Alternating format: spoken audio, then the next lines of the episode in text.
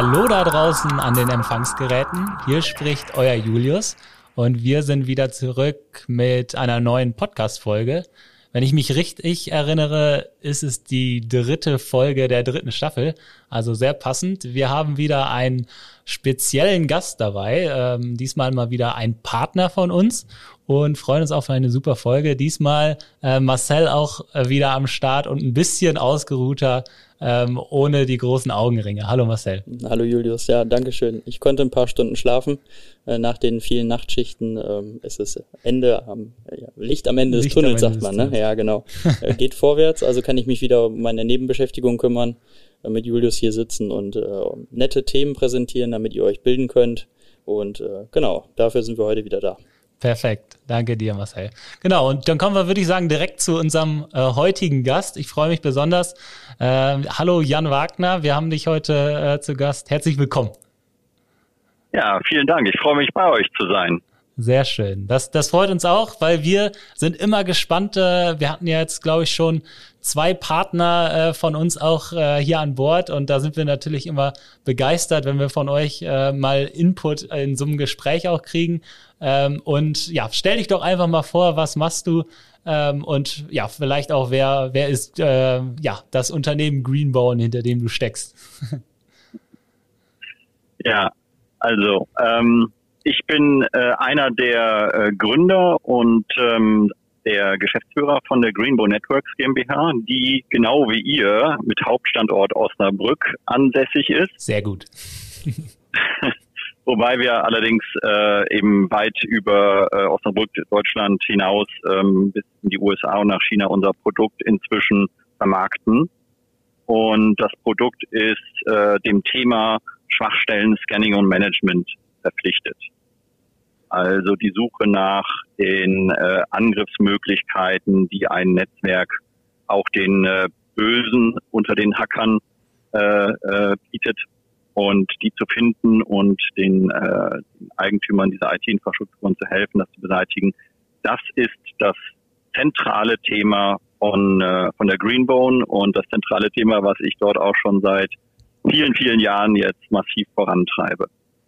Sehr spannend auf jeden Fall. Also äh, wir haben äh, Greenbone ja auch schon jetzt äh, einige Jahre in unserem Portfolio und begleiten das Ganze natürlich auch zusammen mit euch.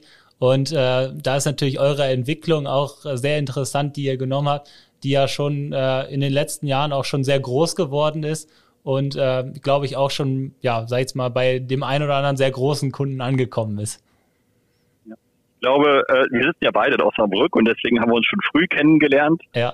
Und ich glaube, da waren wir zehn äh, Mitarbeiter und sind jetzt bei über 70 angelangt. Da haben wir also schon tatsächlich eine gewisse Kurve hinter uns gebracht. Und äh, immer wieder spannend natürlich mit euch und bei den Kunden diese Projekte zu machen. Sehr gut. Ja, vielen Dank äh, schon mal für die, für die kurze Vorstellung. Ähm, wir werden wahrscheinlich in der nächsten halben Stunde, sage ich mal, noch ein bisschen äh, mehr und äh, tiefer in eure Lösung reingehen und äh, auch mal erfahren, was da 70 Mitarbeiter aus Osnabrück so zusammengeschustert haben. Ähm, bevor wir das machen, vielleicht gehen wir mal so ein bisschen kleiner kleiner Aufhänger des Ganzen. Wir haben, glaube ich, die erste Folge war es in die dritte Staffel, hatten wir so ein bisschen das kleine Einmaleins der Informationssicherheit eingeläutet. Ähm, damals mit dem Thema E-Mail-Security. Jetzt machen wir direkt weiter äh, mit dem Thema Schwachstellen-Scan. Und da ist natürlich im Moment ein sehr brisantes Thema, wodurch der Marcel immer seine äh, tiefen Augenringe hat, äh, die, die Exchange-Schwachstelle. Ähm, und da vielleicht mal als, als Frage an dich. Ähm, ja, was, was habt ihr vielleicht äh, in diese Richtung für ein Feedback gekriegt von, von euren Kunden? Ähm, wie ist man vielleicht mit Greenbone noch mehr sensibilisiert dafür, dass es sowas gibt und vielleicht auch dadurch einfach schneller am Ziel ähm, von gepatchten Systemen? Also die, die Exchange-Schwachstelle, ich glaube, da wurden die meisten Leute über die Tagesschau sensibilisiert. da, da konnten wir, glaube ich, nur einen Teil zu beitragen. Natürlich haben wir eine, äh, einfach aufgrund der Brisanz und der Verbreitung eine ähm, ganz spezielle und relativ schnell rausgebrachte ähm, Scan-Konfiguration äh, bereitgestellt über unser Cloud und über unsere Appliances. Aber ich glaube, die Sensibilisierung als solches, die haben die Medien äh, wesentlich massiver vorangetrieben. Ich glaube auch, dass, äh, dass eine gewisse Sensibilität eigentlich auch schon ähm, da ist.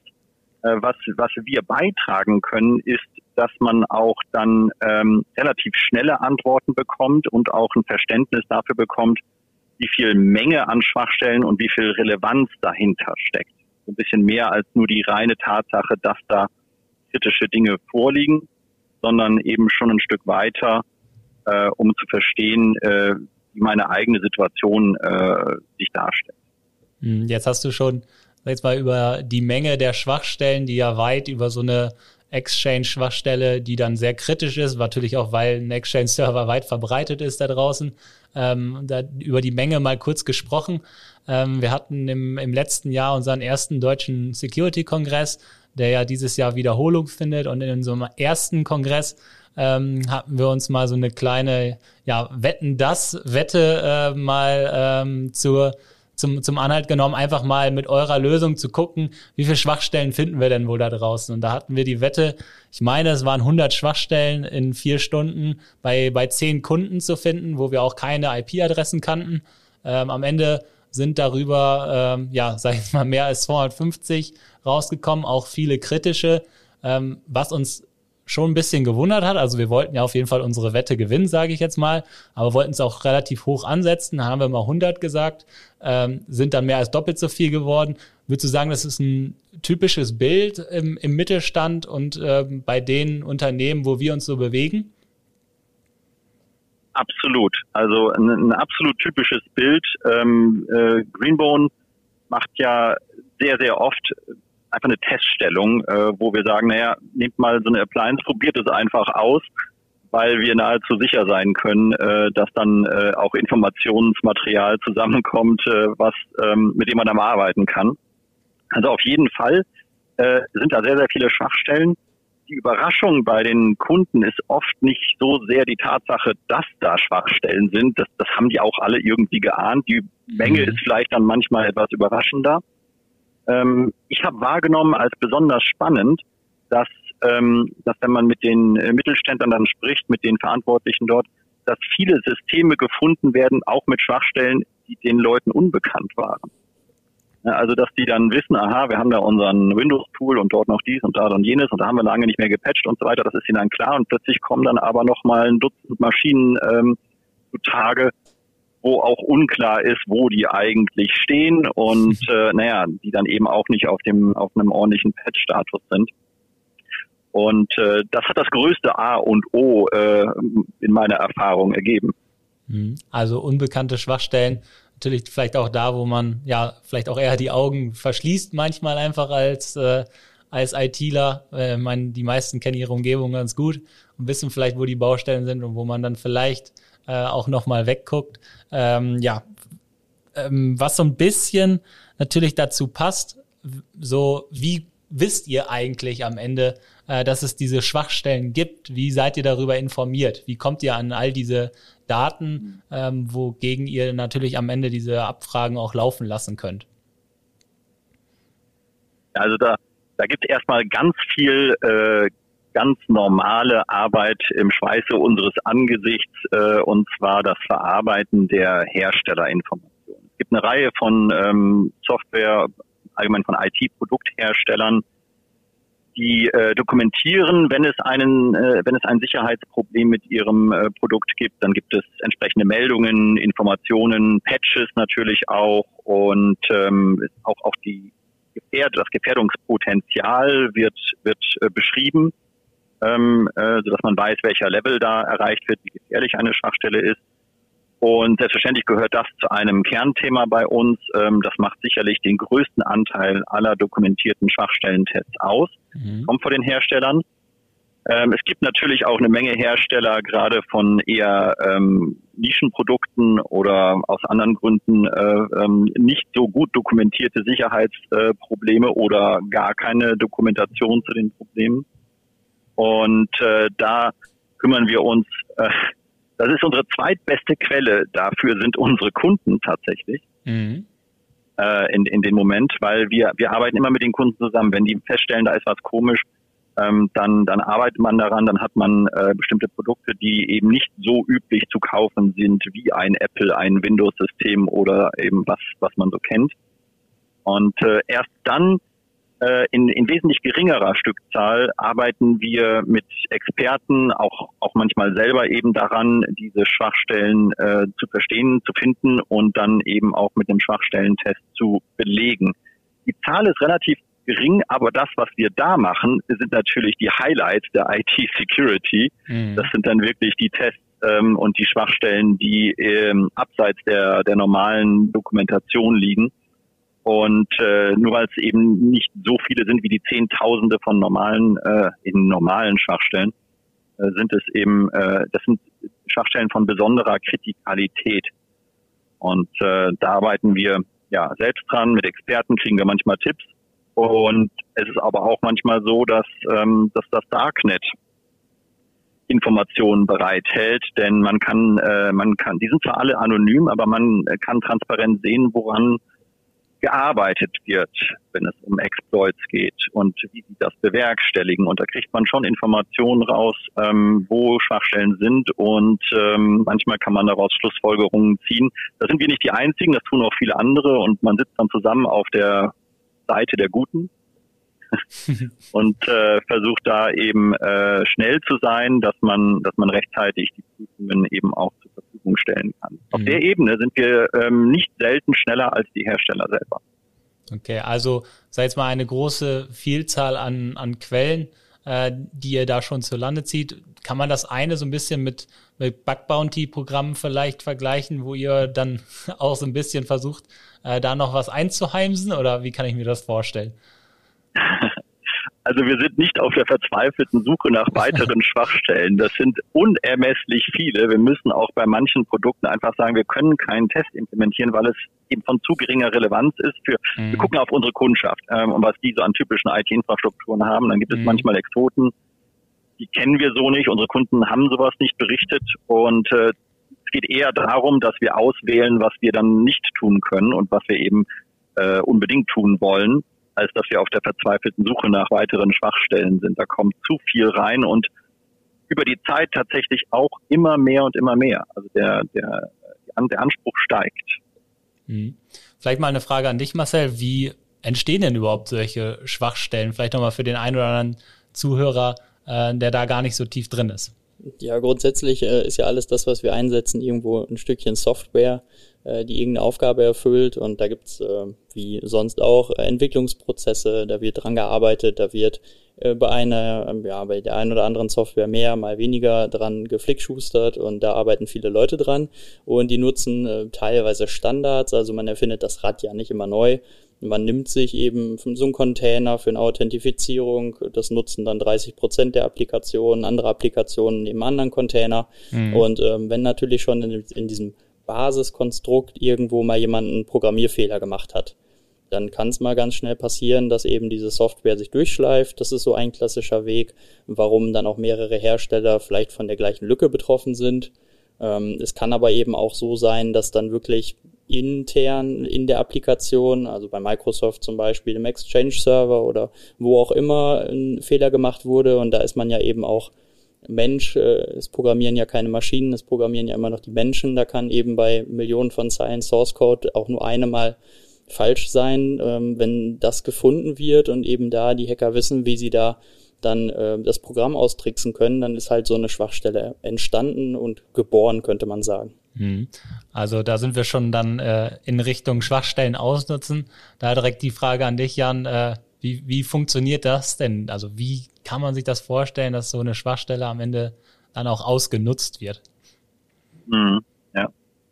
Also ähm, wir, wir selber, äh, wir entdecken die Schwachstellen und dokumentieren sie äh, nicht unbedingt immer dadurch, dass wir sie ausnutzen, ne? also Exploit, das Wort kennt man ja, mhm. sondern äh, unsere Scan-Technologie arbeitet äh, minimal invasiv und versucht nur das Notwendige zu tun, um äh, den Nachweis zu führen, dass eine bestimmte Schwachstelle vorliegt.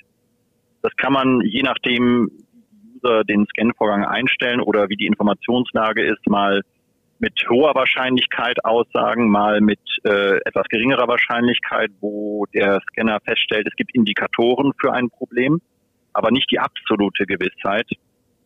Und wir haben dafür, ähm, wir haben dafür ein, ähm, ein, ein System der Wahrscheinlichkeit, äh, mit der, der Sicherheit äh, etabliert, äh, wie sicher wir sind, dass die Schwachstelle, die wir da berichtet haben, tatsächlich vorliegt. nennen wir Quality of Detection. Das letzten Endes ein Prozentwert zwischen 0 und 100. Ab 70 Prozent aufwärts kann man getrost davon ausgehen, dass man äh, sich das unbedingt angucken sollte. Und äh, die Angreifer, die arbeiten ja nicht minimalinvasiv. Äh, die gehen natürlich dann immer auf das Exploit. Das ist das Einzige, was sie interessiert, dass sie tatsächlich dann auch durchbrechen und nicht einfach vor der offenen Tür stehen bleiben, wie unser Scanner. Und äh, die gehen durch und äh, äh in der Regel holen sich dann entsprechend hohe Rechte auf den Systemen. Mhm. Also da sind wir schon äh, bei, den, bei den Hackern am Ende angelangt. Äh, wie, wie kann ich mir das vorstellen, wie, wie Hacker an diese Informationen dann kommen? Wird da auch etwas genutzt wie, wie ein Greenbone für Hacker? Wie, wie kann ich mir das vorstellen, Marcel? Ja, grundsätzlich äh, sind die ganzen externen zugänglichen Systeme ja erstmal äh, das erste Ziel von Angreifern. Man mhm. muss also nicht mit dem Bulli vor die Firma fahren und sich ins WLAN hacken äh, oder irgendwo einen äh, Netzwerkport finden, an dem man in die interne Infrastruktur eindringen kann. Vieles geht ja heute aus dem Homeoffice. Ähm, von daher ähm, guckt man sich eben an, was hat so ein, eine Infrastruktur für ähm, öffentlich zugängliche ähm, Wege. Die sind eigentlich immer im Internet dokumentiert in sogenannten DNS. Records, äh, Eintragungen in einem globalen Telefonbuch könnte man fast sagen. Und wenn man da weiß, wo man kitzeln muss, dann kriegt man die Informationen. Und äh, dann versucht man eben auf Grundlage dieser IP-Informationen, die ich da habe, ein bisschen tiefer zu schauen. Was gibt mir das System für Antworten? Spreche ich mit einem Mail-Server? Spreche ich vielleicht mit einem Client oder was auch immer da so hinterhängt? Und ähm, dann gibt's eben verschiedene Tools, die ich da nutzen kann. Ähm, wir machen das ja auch. Du hast eben beim Security-Kongress davon gesprochen. Wir haben zehn Kunden gehabt. Die zehn Kunden haben uns keine IP-Informationen gegeben und wir haben ja dennoch 250 Schwachstellen gefunden. Das lag einfach daran, dass wir ein Tool genutzt haben, was auch in der Regel teilweise von Hackern genutzt wird, teilweise auch nicht, ähm, was eben so eine Gray Rare ist, ähm, die äh, Netzwerkkarten zeichnet. Maltego heißt das Ganze. Und äh, diese Netzwerkkarten, die geben eigentlich einen Aufschluss dahinter, was hinter einer Kundendomäne hängt. Also wenn ich da pco-online.de eingebe, dann kriege ich ähm, ein paar IP-Adressen angezeigt und so habe ich schon so die ersten Indizien über die Kundenumgebung in 30 Sekunden herausgefunden. Und dann kann ich eben Greenbone-Scan darauf machen oder die Hacker nutzen dann, wie gesagt, ihren Exploit und sagen, ich packe auf alle IP-Adressen einfach mal den Exchange-Exploit und guck mal, wer antwortet. Also es wird auch gar nicht dann geguckt, ob dahinter wirklich ein Exchange ist, sondern äh, einfach immer mal drauf teilweise auch. Ja, also ähm, ist es ja günstig, einfach von außen drauf und ähm, wir gucken uns regelmäßig bei unseren Kunden die Logfiles an, äh, wenn wir Tiefenanalysen fahren können, wenn wir wissen, was zum Beispiel auch die Firewall IPS, IDS technisch so den ganzen lieben langen Tag macht. Da sieht man immer wieder, es werden heute noch Schwachstellen ausgenutzt, die wurden 2015 gefunden. 2015, 16, 17. Die werden, her. ja, das sollte mittlerweile gepatcht sein, ähm, aber die versuchen es halt immer wieder und wenn sie es bei 100.000 Kunden versuchen, da ist bestimmt einer oder zwei äh, sind davon betroffen und das reicht denen schon. Die haben halt eine riesen Datenbank, es ist so wie eine Spam-Mail. Warum kriege ich auf meinem privaten Account Spam? Naja, weil die E-Mail halt irgendwo mal, keine Ahnung, in der Liste gelandet ist und so ist das mit meinen IP-Adressen auch. Und die wird halt weitergegeben, durchprobiert und irgendwann ist halt der Zeitpunkt gekommen. Da trifft man vielleicht mal jemanden, der darauf antwortet und mhm. dann ist man drin. Okay. Ja, interessant. Also wir haben, glaube ich, das, das Thema einmal so ein bisschen technisch auch äh, durchleuchtet. Jetzt ist es ja so, eure, eure Lösung ist eigentlich für, für jegliche Unternehmen gemacht, sage ich jetzt mal. Ihr seid nicht an irgendwelchen Branchen aufgehangen, weil jeder hat irgendwo öffentlich erreichbare äh, IT-Systeme, äh, egal ob äh, produzierendes Unternehmen, Dienstleister etc.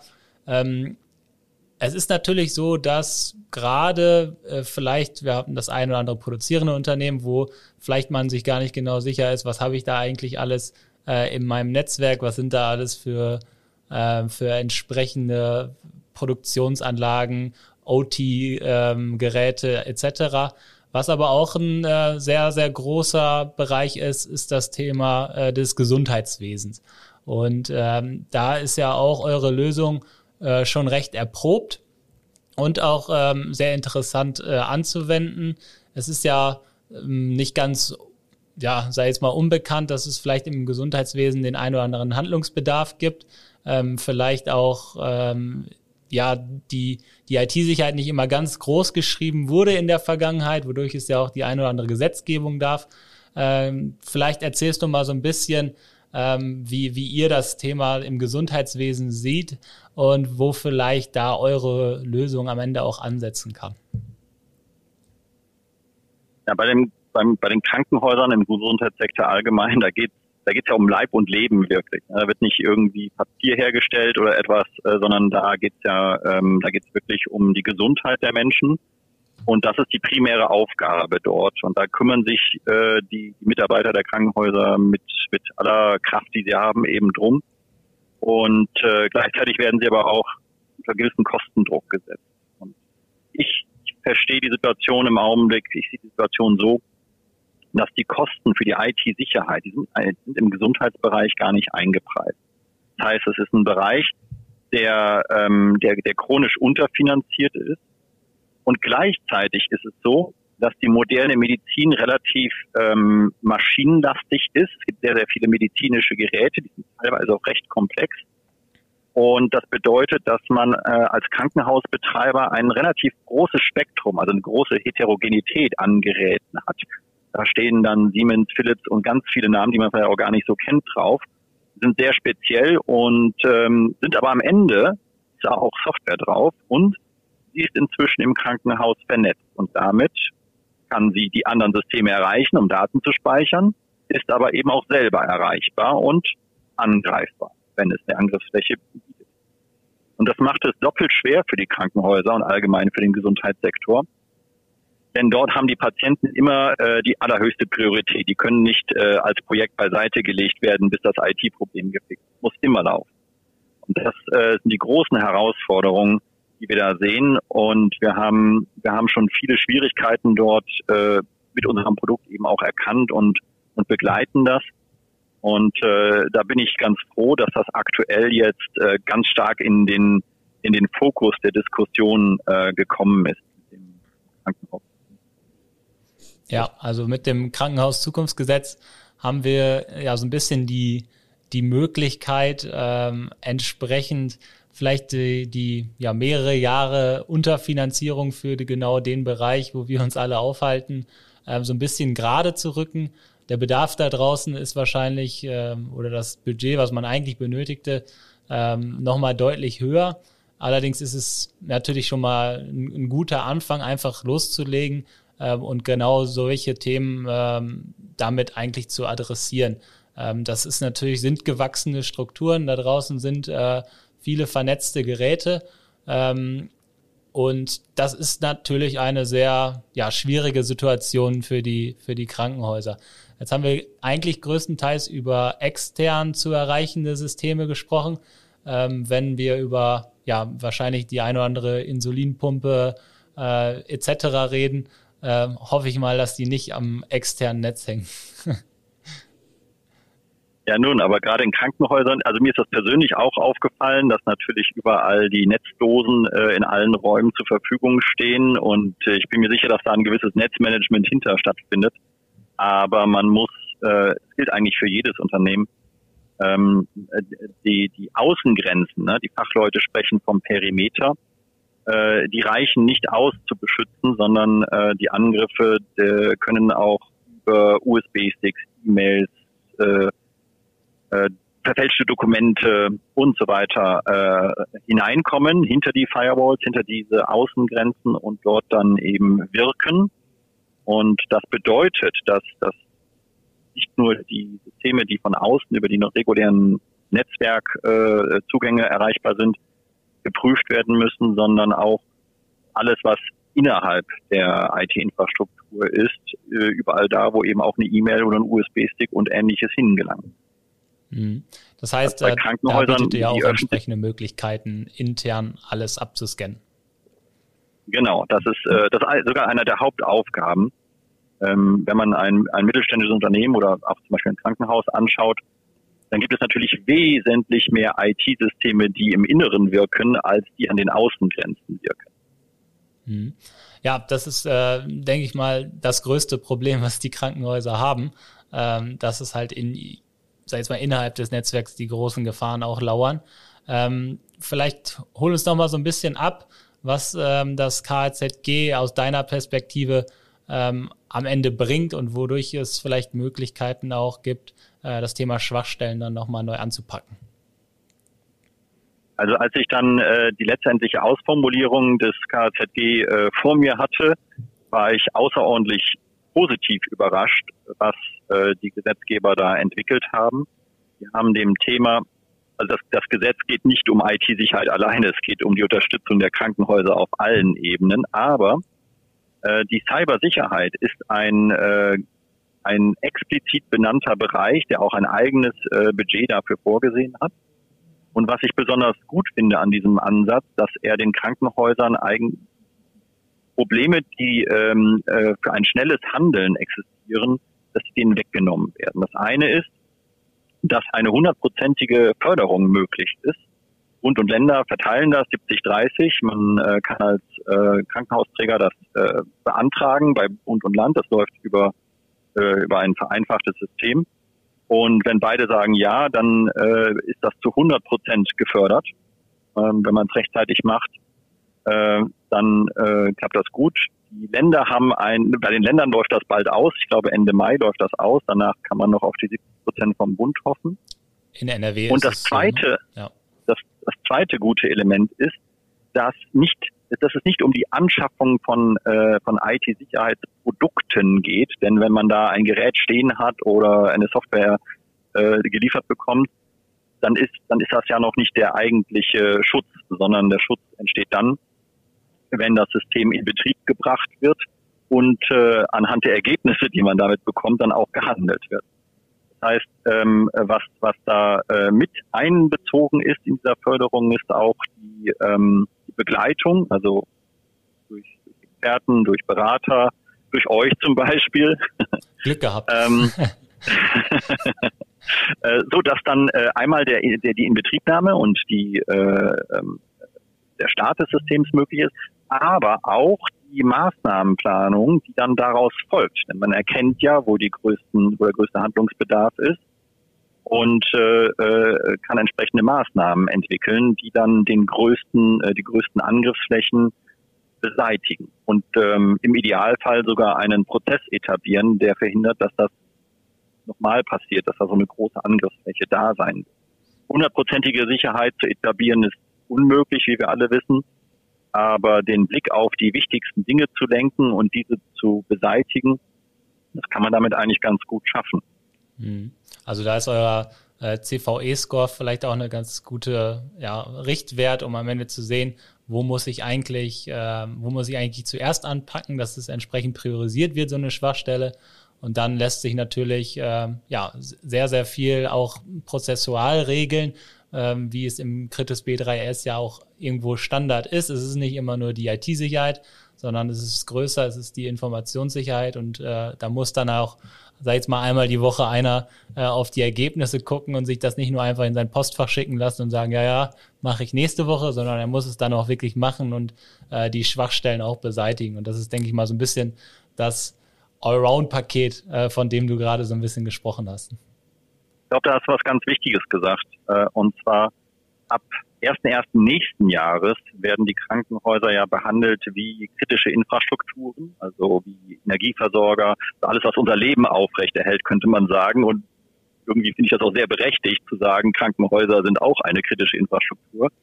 Aber die Regularien, äh, also die gesetzlichen äh Vorgaben, die finden ab 1.1. auch Anwendung. Und das ist genau das, was du beschreibst, äh, dass dann gewisse Nachweise auch geführt werden müssen, sodass ein Mindeststandard äh, erfüllt wird, der eben hilft, die, ähm, die allzu üblichen äh, Fehler zu vermeiden und ähm, da auch nicht nachlässig zu sein, sondern einen dokumentierten Prozess zu haben. das ist mit Sicherheit, ähm, ja, glaube ich, eine, eine wichtige Sache, dass der Kritis-Standard auch in den kleineren Krankenhäusern ankommt. Bislang war es ja tatsächlich so, dass es nur ab 30.000 vollstationären Fällen äh, ansprechend in den Krankenhäusern als kritisch vom BSI eingestuft wurden. Ähm, also das ist, denke ich mal, auch ein gutes, gutes Zeichen ähm, und vielleicht auch da so ein Zeichen, dass man aus der Vergangenheit gelernt hat, auch wenn es jetzt vielleicht äh, mit, der, mit dem Klinikum in Düsseldorf nachträglich äh, vielleicht auch äh, ohne Hackerangriff auch nicht geholfen hätte. Aber es ist, denke ich mal, schon so ein kleines Zeichen gewesen, äh, was uns da nochmal ein bisschen auf dem Weg geholfen hat, ähm, wie wichtig eigentlich Informationssicherheit in Krankenhäusern und insgesamt kritischen Infrastrukturen einfach ist. Und da setzt eure Lösung, denke ich mal, perfekt an. Ähm, bei so einem Basic, deswegen heißt es ja auch so ein bisschen einmal eins äh, der Informationssicherheit, bei den Basics anzupacken ähm, und ja im Bereich Schwachstellenmanagement einfach mal zu beginnen. Und sich nicht ja, nur genau. auf sein Gefühl zu verlassen. da könnte irgendwo was lauern. Ja, genau. Also mir ist immer ganz wichtig, du hattest das erwähnt, äh, mit, den, mit dem Scoring dass man ein Verständnis dafür bekommt, ähm, wo ist wo ist eine hohe Gefahr, also wo kann richtig viel passieren und wo ist es äh, zwar eine Schwachstelle, aber möglicherweise ist das auch nicht ganz so einfach, die auszunutzen. Wir, wir haben äh, wir haben gelernt, noch weitere Informationen zu liefern, die die Entscheidung leichter machen. Und zwar habt ihr bestimmt äh, äh arbeitet ihr bestimmt auch mit der Solution Type, der gibt einem die zusätzliche Information, wie ähm, schwer oder wie einfach es ist, die Schwachstelle zu beheben. Also einfach wäre, der Hersteller hat bereits ein Update zum Download, müsst ihr nur einspielen. Dann weiß ich, aha, hoher Schweregrad, sehr einfach zu installieren. Na gut, das wäre eine Sache, die ähm, könnte ich äh, könnte ich unbedingt machen. Und dann gibt es Dinge, die sind äh, sehr schwierig zu lösen, weil zum Beispiel auch ein Softwareprodukt gar nicht mehr vom Hersteller unterstützt wird, aber eben noch in Produktion ist. Und da wird es dann entsprechend aufwendiger. Und äh, diese Unterstützung bei der Entscheidung, was mache ich zuerst, was mache ich als zweites, ähm, ich glaube, die ist sehr, sehr wichtig, dass man sich nicht hilflos fühlt und ähm, einfach handlungsfähig ist und am Ende einen Nachweis führt, ich habe das getan, was mit meinen Möglichkeiten eben auch nur umzusetzen war. Mhm. Also äh, wir haben immer eine Frage so ein bisschen, die am Ende in die Richtung geht, äh, was, was könnte eigentlich für die Zukunft da noch lauern, dass wir mal so ein bisschen äh, gucken, was uns vielleicht als nächstes bei der Greenbone-Lösung erwartet. Und da war eine äh, ja, so, so eine Frage, die ich mir vielleicht gedacht hatte. Ähm, ja, wie kann man es vielleicht den, den Leuten da draußen noch einfacher machen, dass am Ende ähm, auch gepatcht wird und äh, ihm quasi noch mehr unter die Arme zu greifen und nicht nur einfach die Schwachstellen anzuzeigen. Äh, da sind das, denke ich mal, schon ganz gute Hilfsmittel. Äh, Gibt es weitere Überlegungen, wie man es dem, dem Anwender möglichst leicht machen kann? Vielleicht auch mal in, irgendwie in Richtung automatisierten äh, Patch-Management zu denken. Was ist da so äh, vielleicht der Plan von euch? Ja, das werden, da werden wir oft nachgefragt. Äh, wenn ihr die Schwachstelle schon seht, könnt ihr nicht einfach einen Knopf einfügen, äh, dass das Update da jetzt eingespielt wird. Das klingt erstmal sehr charmant und äh, sehr hilfreich, aber bei einer, äh, bei den typischen Kunden, die wir haben, das sind ja auch vernetzte Systeme, das sind, da sind Abhängigkeiten vorhanden. Da können wir gar nicht einfach die Systeme sofort aktualisieren. Wohin unsere Gedanken gehen, ist aggregierte äh, Vorschlagspläne zu machen, äh, was äh, in welchen Schritten äh, der verantwortliche zum Beispiel Systemadministrator machen. Also in etwa, äh, wenn wir die gleiche Schwachstelle auf 30 Maschinen finden, dann kann man daraus eine Handlung ableiten, eine Aufgabe mhm. ableiten, anstatt jetzt 30 zu machen. Und in die Richtung äh, äh, gehen wir gerade. Die Informationen, was getan werden muss, gegebenenfalls wie es getan werden muss, liefern wir schon immer gleich mit. Also sofern es eine Lösung gibt, wie gesagt, bei Herstellern, die Konkurs gegangen sind, nicht mehr so viele Möglichkeiten. Aber äh, wenn der Hersteller was anbietet oder wenn wir Möglichkeiten entdeckt haben, dann dokumentieren wir die mit und dann bekommt man die auch. Aber diese Aggregation von Aufgaben, Optimierung, ich glaube, das ist so der nächste Schritt. Mhm. Ich glaube auch, das kann ich mir gut vorstellen, dass es äh, eine hilfreiche Sache ist, weil wir haben ja jetzt schon mal geguckt, wie viele äh, wie viele Schwachstellen man so typischerweise am Anfang findet. Äh, hilft das bestimmt, wenn die eine oder andere dann aggregiert wird und man sich vielleicht ein bisschen Arbeit sparen kann und auch gerade bei vielleicht neu auftauchenden Schwachstellen, äh, ist das bestimmt eine sehr hilfreiche Sache. Vielleicht nochmal ein, ein, eine letzte Frage als Ausblick. Ähm, wir haben ähm, natürlich in, im Bereich äh, unserer, unserer Partnerlandschaft merken wir immer mehr, dass es immer mehr in Richtung vernetzte IT-Sicherheit geht, was ja auch sehr viele Vorteile am Ende mit sich mitbringt, wenn Lösungen miteinander sprechen. Also man kommt vielleicht immer mehr weg von dem Best-of-Breed-Ansatz, den man früher immer so da draußen hatte für all seine technischen äh, IT-Security-Lösungen zur Bedrohungsabwehr. Und mittlerweile ist es einfach wichtig, dass miteinander kommuniziert wird. Und da äh, hat mich irgendwie vor ein paar Monaten, kann auch ein paar Wochen gewesen sein, hat mich ereilt, dass ihr äh, eine Partnerschaft äh, mit, der, mit der Firma MacMon eingegangen seid, um am Ende ähm, eure Schwachstellen-Scans äh, in die NAC-Lösung implementieren, integrieren zu lassen. Das heißt, dass man gucken kann, ob vielleicht ein Endgerät irgendwelche Schwachstellen hat, um es entsprechende Segmente im Netzwerk vielleicht zuzuordnen. Sind das Gedanken, die ihr weiter treibt, äh, um, sag ich mal, Schnittstellen in dieser IT-Security zu schaffen, um immer mehr, ähm, ja, sag ich mal, auch vernetzte IT-Sicherheit gewährleisten zu können? Also ich bin äh, fest davon überzeugt, dass äh, nicht ein einzelnes IT-Security-Produkt die äh, Cybersicherheit herstellt, sondern dass es eine ähm, gewisse Anzahl von Produkttypen gibt, die äh, am besten auch verzahnt miteinander ähm, diese, diese IT-Sicherheit äh, herstellen bzw. unterstützen.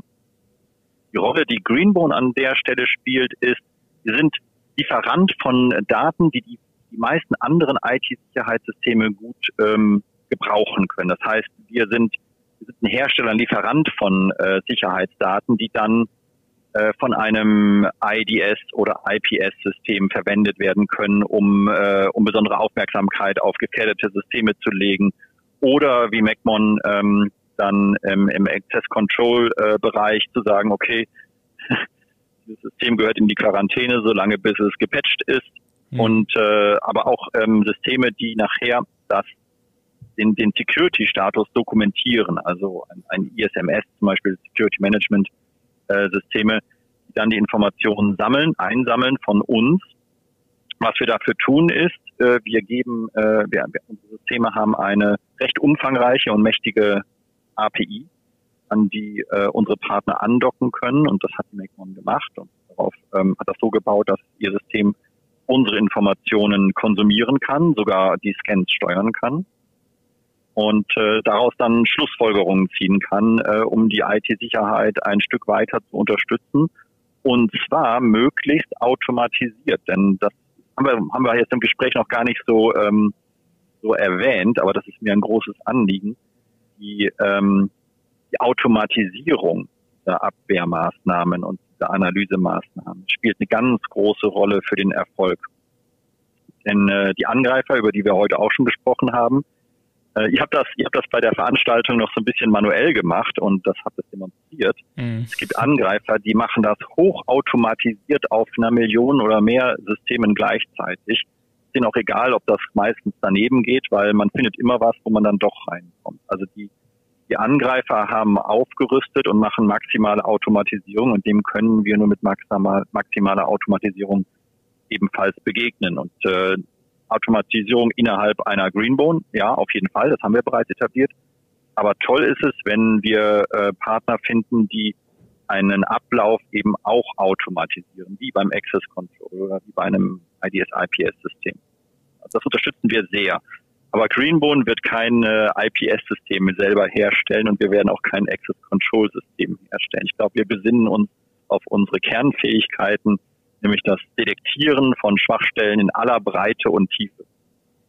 Ich glaube, das ist auch ein wirklich äh, guter Weg, oder Marcel, wenn diese Technologie, wir haben ja viele, sag ich mal, Lösungen im Bereich NAC, IPS, IDS, wenn diese Technologie wirklich, sag ich jetzt mal, wenn wir uns das mal vorstellen würden, alle unsere Partner hätten diese Lösung als Technologiepartner Partner mit einer API-Schnittstelle, wäre schon ein guter Security-Gewinn. Wäre auf jeden Fall wünschenswert. Ähm, ich kenne das aus äh, den Security-Landkarten, die wir aufnehmen. Ähm, das ist ja auch nach äh, Stand der Technik vom BSI und da ist ja auch beschrieben, machen Sie interne und externe äh, Schwachstellen, Scans und manchmal hört man die Antwort ja, haben wir mal gemacht, ist dann als Report gekommen, hat aber noch keiner angeguckt. ähm, und so ist es nun mal im Geschäft, wenn entweder der Report nicht vernünftig aufbereitet ist äh, oder wenn eben, selbst wenn er gut aufbereitet ist, einfach nicht die Zeit im Tagesgeschäft da ist äh, um, und die Sensibilität daran zu gehen, dann hilft nur Automatisierung. Und äh, überall da, wo ähm, nicht automatisch gearbeitet wird, können ja auch immer mal wieder Fehler im Prozess entstehen. Dann wird irgendwas nicht beachtet, dann wird der Exchange doch nicht gepatcht, dann habe ich den Salat. Und äh, genau da hilft mir natürlich Automatisierung sehr. Und das wäre sehr wünschenswert, wenn wir da auf ein Level kommen, dass äh, das so, so gut wie möglich äh, alles automatisiert werden kann, dass der Endpoint weiß, das sind meine Schwachstellen, ich fahre IPS, IDS hoch, ich isoliere mich oder was auch immer man da für Maßnahmen machen kann. Aber da sind wir auch auf einem guten Weg zusammen mit der API von Greenboat und versuchen das immer weiter auszubauen. Dann fordern wir vielleicht nochmal in, in diesem äh, Rahmen des Podcasts alle äh, unsere Partner dazu auf, äh, entsprechende API-Schnittstellen zu Greenbone äh, zur Verfügung zu stellen. Das ist doch mal ein guter Ansatz, oder Oliver?